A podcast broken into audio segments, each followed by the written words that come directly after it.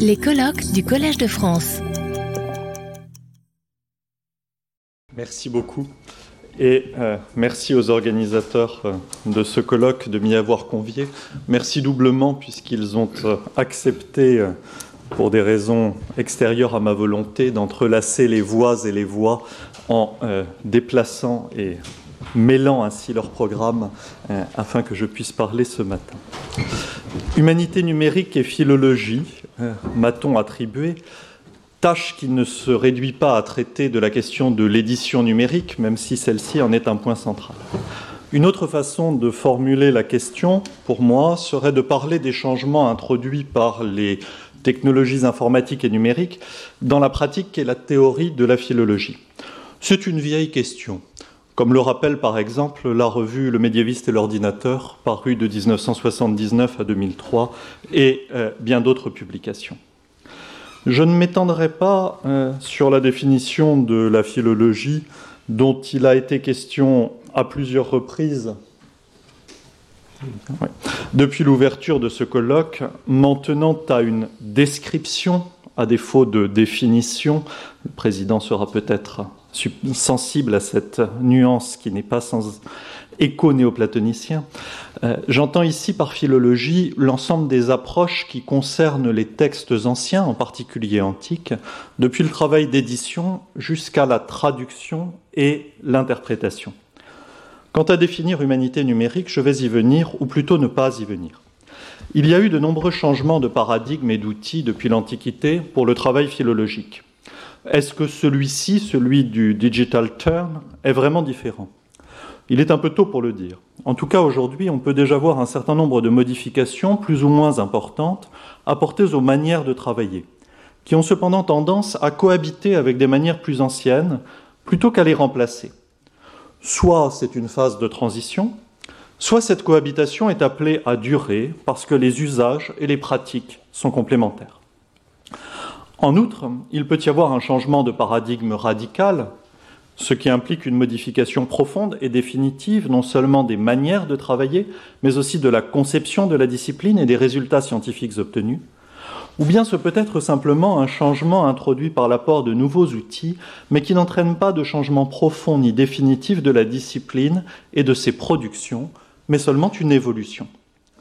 On pourrait penser qu'il y a bien changement paradigmatique, au vu même de l'émergence du nom d'une nouvelle discipline, les humanités numériques, vous noterez que je ne me prononce pas sur sa réalité, je constate son existence d'un point de vue phénoménologique. Disons qu'il y a un nom, humanité numérique, une organisation d'événements, des associations, des colloques ou ateliers, ou d'autres formes alternatives comme les AdCamp, des revues, des publications et collections, etc.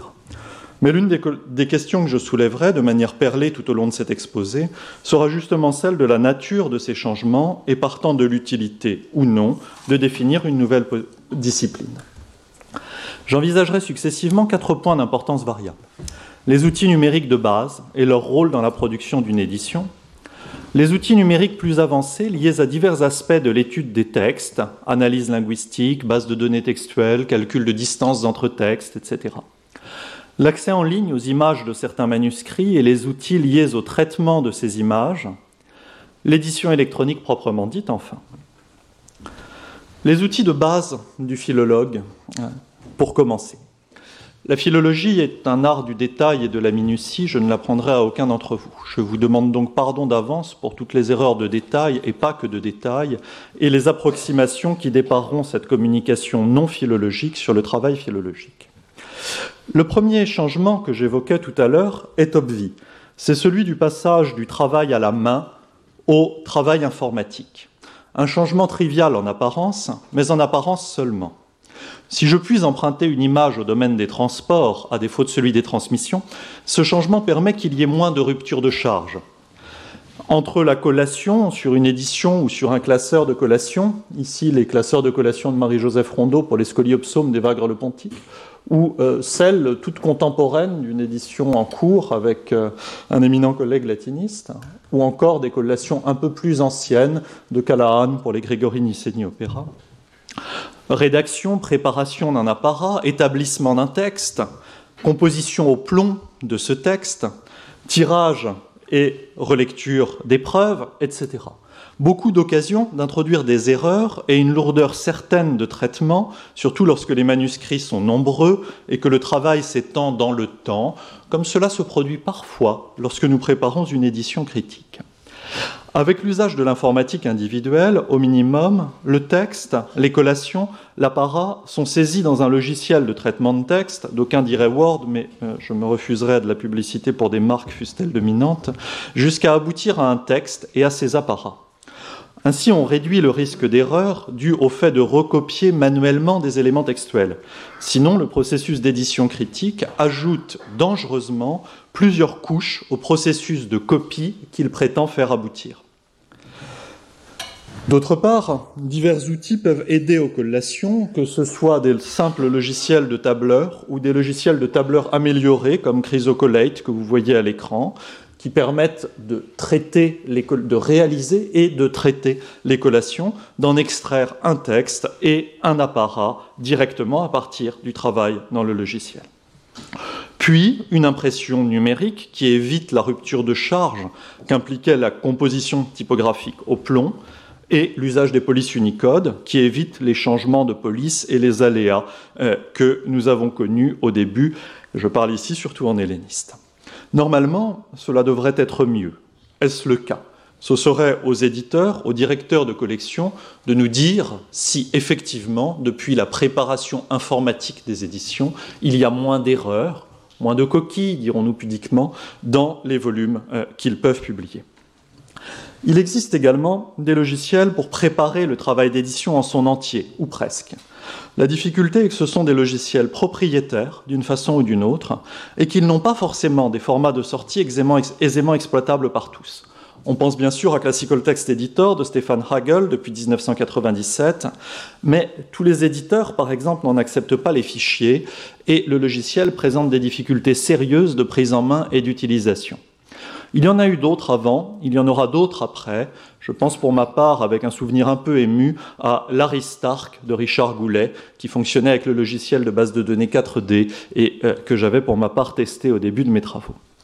On rencontre déjà là deux difficultés inhérentes au domaine des humanités numériques, et pas que pour la philologie, et plus largement au domaine des publications informatiques, qui toutes deux sont liées à la question de la pérennité notion qui appartient par définition pourtant à la philologie. La question des formats propriétaires, ou du moins de la compatibilité des formats, est celle de l'évolution des logiciels, des langages et du nécessaire suivi des outils. En résumé, à cette première étape très basique des outils de collation et de préparation du texte et des apparats, on ne peut que noter des progrès qui tiennent à l'informatique en général, en particulier dans son lien avec la publication des livres, et qu'on pourrait résumer ainsi des facilités de travail et une diminution des ruptures de chaînes de transmission. Venons-en maintenant au deuxième domaine où les humanités numériques ont modifié, voire bouleversé la philologie, et qui me semble être celui de l'étude des textes, de leur langue et des modalités de leur écriture. La première facette de cette deuxième partie concerne les corpus numériques de textes. Je parlerai de ce que je connais le moins mal, à savoir le Thesaurus Linguae Graecae pour le grec, mais on trouve des réalités similaires, sinon semblables, pour le latin, en particulier avec la Library of Latin Texts de Brepols. Autrement dit, un corpus numérique rassemblant une masse suffisamment significative de textes, à défaut d'une exhaustivité toujours visée sans être jamais atteinte, et dans des éditions assez satisfaisantes d'un point de vue critique pour être utilisés comme une base solide. Ces textes ainsi rassemblés peuvent faire l'objet d'interrogations multiples et croisées. Des outils d'analyse morphologique et éventuellement lexicographiques sont également disponibles. Que changent ces corpus numériques?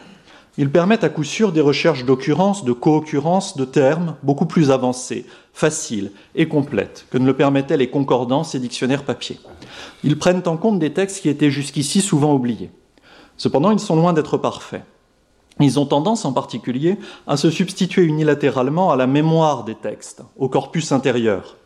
Or, une recherche d'occurrence ne permet pas de repérer des textes qui utilisent un vocabulaire différent, voire simplement une classe de mots différente pour parler des mêmes réalités, pour ne retenir qu'un exemple simple. En deuxième lieu, ils font trop oublier, du fait de leur taille croissante et qui a de fait dépassé le point critique, qu'ils ne sont pas complets, que certains textes, voire certains auteurs, en sont totalement absents. D'autre part, une difficulté considérable est que ces corpus sont le plus souvent fermés, protégés par des barrières et des licences. On ne peut donc les exploiter qu'à l'aide des outils fournis par le, propriétaire de ces corpus, ce qui facilite au quotidien la vie du simple chercheur. On lui donne des outils assez maniables, mais restreint beaucoup les possibilités d'analyse approfondie et de fouille de données pour ceux qui savent faire ou voudraient aller plus loin. On ne peut en outre que difficilement introduire des liens entre des éditions numériques ou des ressources en ligne et ces corpus, voire les référentiels qui les sous-tendent. Il existe bien quelques corpus et outils ouverts, comme Perseus au premier chef, mais ils sont beaucoup plus réduits en taille, avec des éditions de qualité souvent problématiques, car anciennes et hors droit. En revanche, ils ont très souvent été à la pointe de l'expérimentation et du développement de nouveaux outils. La deuxième facette est formée par toute une série d'outils divers qui ont également modifié l'étude des textes dans un environnement numérique et s'appuient souvent sur les corpus numériques eux-mêmes que je viens d'évoquer. Des outils d'analyse morphologique qui permettent certes d'aider le traducteur, ce qui n'est pas négligeable, mais aussi d'automatiser une partie des tâches de traitement et d'analyse d'un texte. Les outils lexicographiques, avec un très gros travail réalisé pour les dictionnaires en ligne, ils ont le mérite d'être faciles à transporter, mais aussi de permettre une vérification aisée des exemples, comme c'est en particulier le cas pour les dictionnaires intégrés dans le TLG, moins pour le TLL. Il faut encore mentionner les différentes formes de calcul de distance entre texte ou chaîne de caractères, méthode, des n-grams et autres. Ces méthodes ont été utilisées pour tenter de préciser ou d'évaluer des attributions discutées, en cherchant de quel corpus d'auteur un texte était le plus proche. La chose est encore balbutiante car les paramètres à prendre en compte sont nombreux dans le domaine euh, de nos études. Ces méthodes sont aussi intégrées sous une forme assez rudimentaire dans le TLG, ce que vous voyez à l'écran, et proposent ainsi de repérer aisément des citations ou parallèles euh, en marge d'un texte donné. C'est très pratique, mais avec un côté boîte noire qui fait qu'on n'est jamais certain d'avoir tout repéré. Pour des citations bibliques ou des citations d'Homère à identifier dans un texte donné, cela va. Mais sinon, il y a beaucoup de bruit plus que euh, de résultats pertinents. Je mentionnerai enfin les répertoires de personnes, de lieux, etc., qui permettent à la fois des vérifications et des recherches facilitées et la mise en relation des ressources et des textes en particulier qui les mentionnent. Pléiades, pour les lieux, par exemple, des prosopographies comme la PMB de 7, je reviens à mes amours byzantines, et, euh, pour les mentionner trop rapidement, mais il en a déjà été question hier, des bases de données bibliographiques parmi lesquelles on a bien évidemment évoqué l'année philologique. Autrement dit, toute une panoplie d'outils numériques qui contribuent à l'étude des textes sans être forcément coordonnés ni pensés pour être utilisés ensemble. Le troisième domaine, sans doute le plus évident pour moi, vu depuis l'Institut de recherche et d'histoire des textes, est celui des manuscrits et des éditions anciennes et de leur accès numérique. Tout d'abord, un nombre croissant de manuscrits est accessible en reproduction en ligne et accessible dans un état qui n'a plus grand-chose à voir avec les reproductions dont on pouvait le plus souvent disposer il y a 30 ans encore, à savoir des microfilms. En voilà un qui est assez lisible, mais quand on arrive sur des choses comme cela, cela devient plus désagréable. Les images numériques ont plusieurs avantages. Si elles sont en ligne, on peut les consulter de n'importe où. Alors nous, nous sommes tristes parce que nous avons moins de lecteurs à lire acheter, mais euh, c'est peut-être plus facile. Si elles sont de bonne qualité, elles permettent des études fines qui sont impossibles sur microfilm. Distinction des encres, des mains, composition du manuscrit, oui, on peut voir même les ficelles, mieux les signatures de cahiers, déchiffrement des éléments peu lisibles, etc. On ne meurt certes pas de lire un microfilm, mais on peut finir par en devenir aveugle. C'est arrivé à beaucoup trop.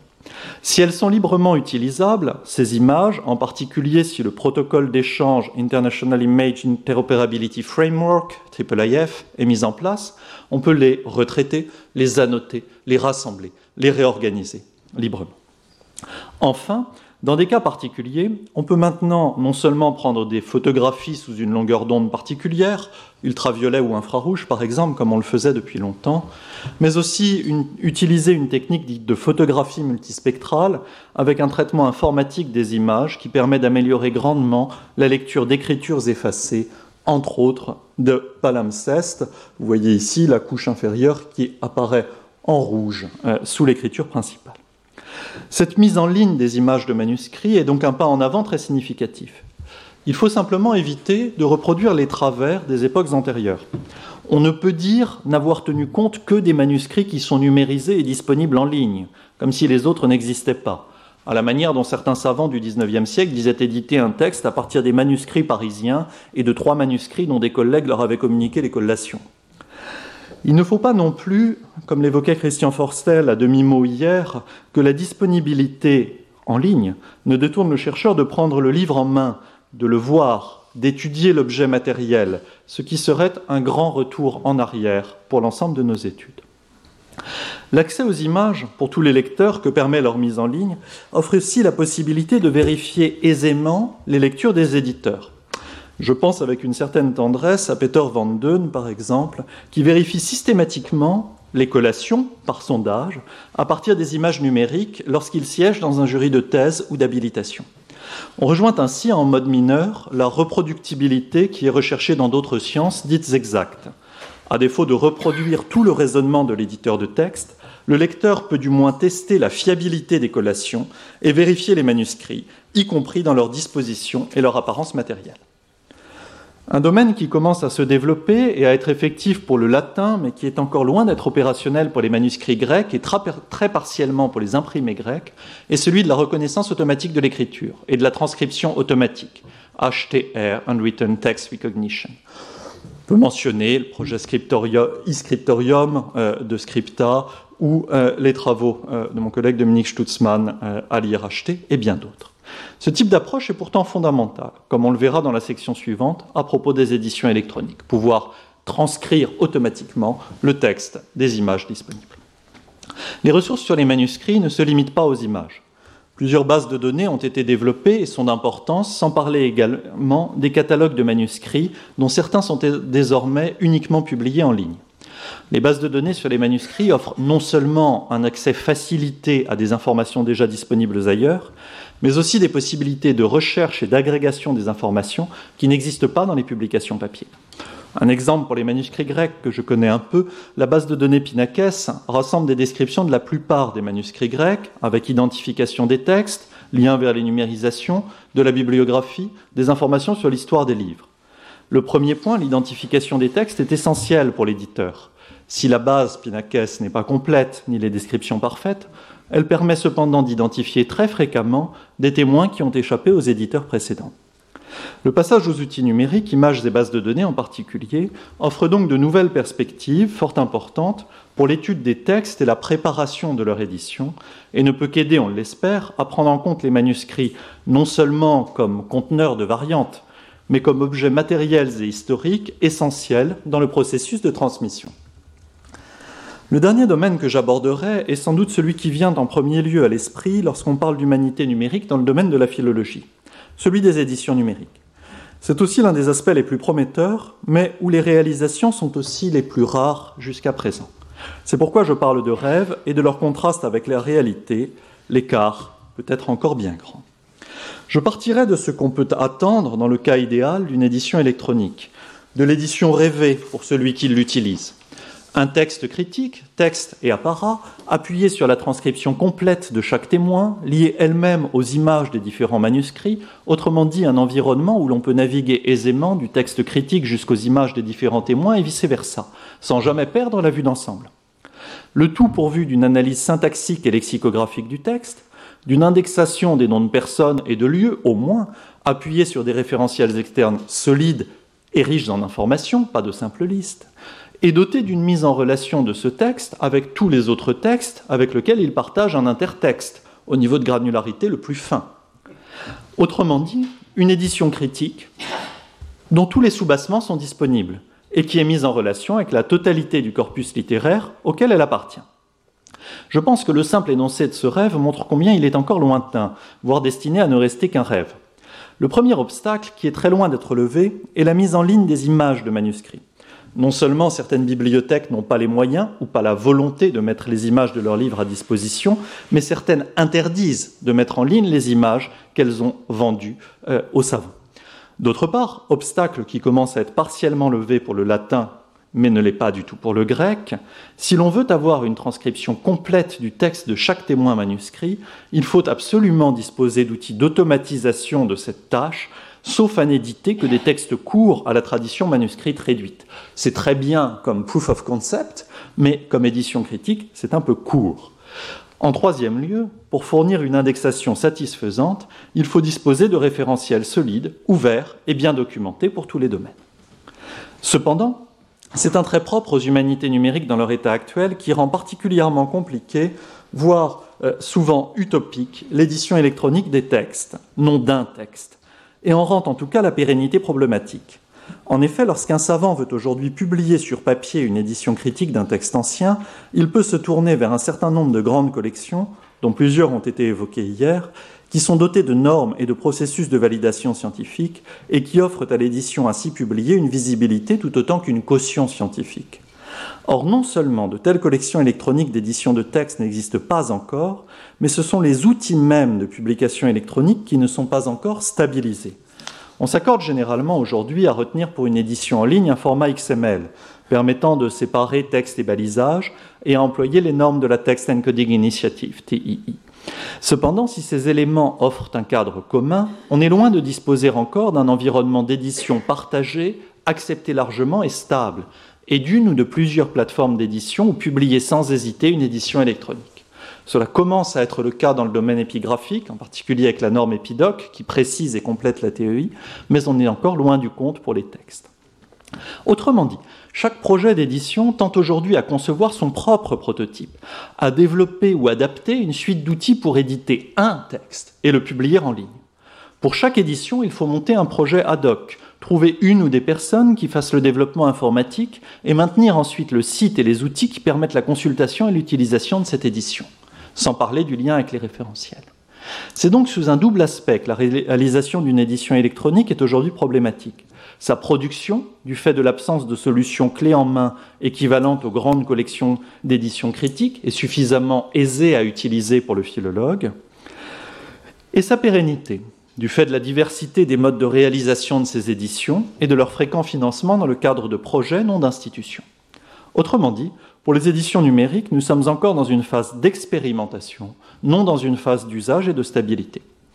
Quelques plateformes commencent à émerger lentement pour des domaines spécialisés ou plus larges, comme la Digital Library of Latin Texts, Patristic Text Archives, etc., dont certaines sont adossées à des collections papier d'édition de texte. Mais nous en sommes encore loin du compte, ce qui n'est pas très surprenant. Cet usage progressif de l'édition numérique entraîne-t-il un changement de paradigme pour l'édition des textes anciens? Coïncide-t-il avec un changement ou peut-il le favoriser? C'est ce que je voudrais envisager pour terminer, en même temps que je m'interrogerai sur les types de textes pour lesquels l'édition numérique représente un réel gain au regard d'une édition papier. On ne peut parler d'édition numérique sans parler de New Philology, ce courant né à la fin des années 80 et dont l'ouvrage de Bernard Cerchilini, Éloge de la variante, histoire critique de la philologie, paru en 89, ainsi que le numéro de 1990 de la revue Speculum, constituent en quelque sorte les moments fondateurs, voire les manifestes. Ce courant cherche à revaloriser les témoins individuels d'un texte. Chaque instance d'un texte donné, dans un manuscrit particulier, représentant un témoin historique irremplaçable non seulement de la transmission du texte, mais aussi de sa réception et de sa réélaboration. Bernard Cerchilini part du champ des études romanes et de témoins manuscrits qui témoignent tous d'une réélaboration volontaire des textes transmis. La chose n'est pas unanimement transposable au domaine de la philologie classique, fut-elle chrétienne. Si des textes hagiographiques ou ascétiques sont certes retravaillés en fonction de leur contexte de réception, ce n'est presque jamais le cas de ceux des grands auteurs patristiques, et il en va de même pour les auteurs d'époque classique, hellénistique et romaine, sauf pour quelques types de textes, scolaires en particulier.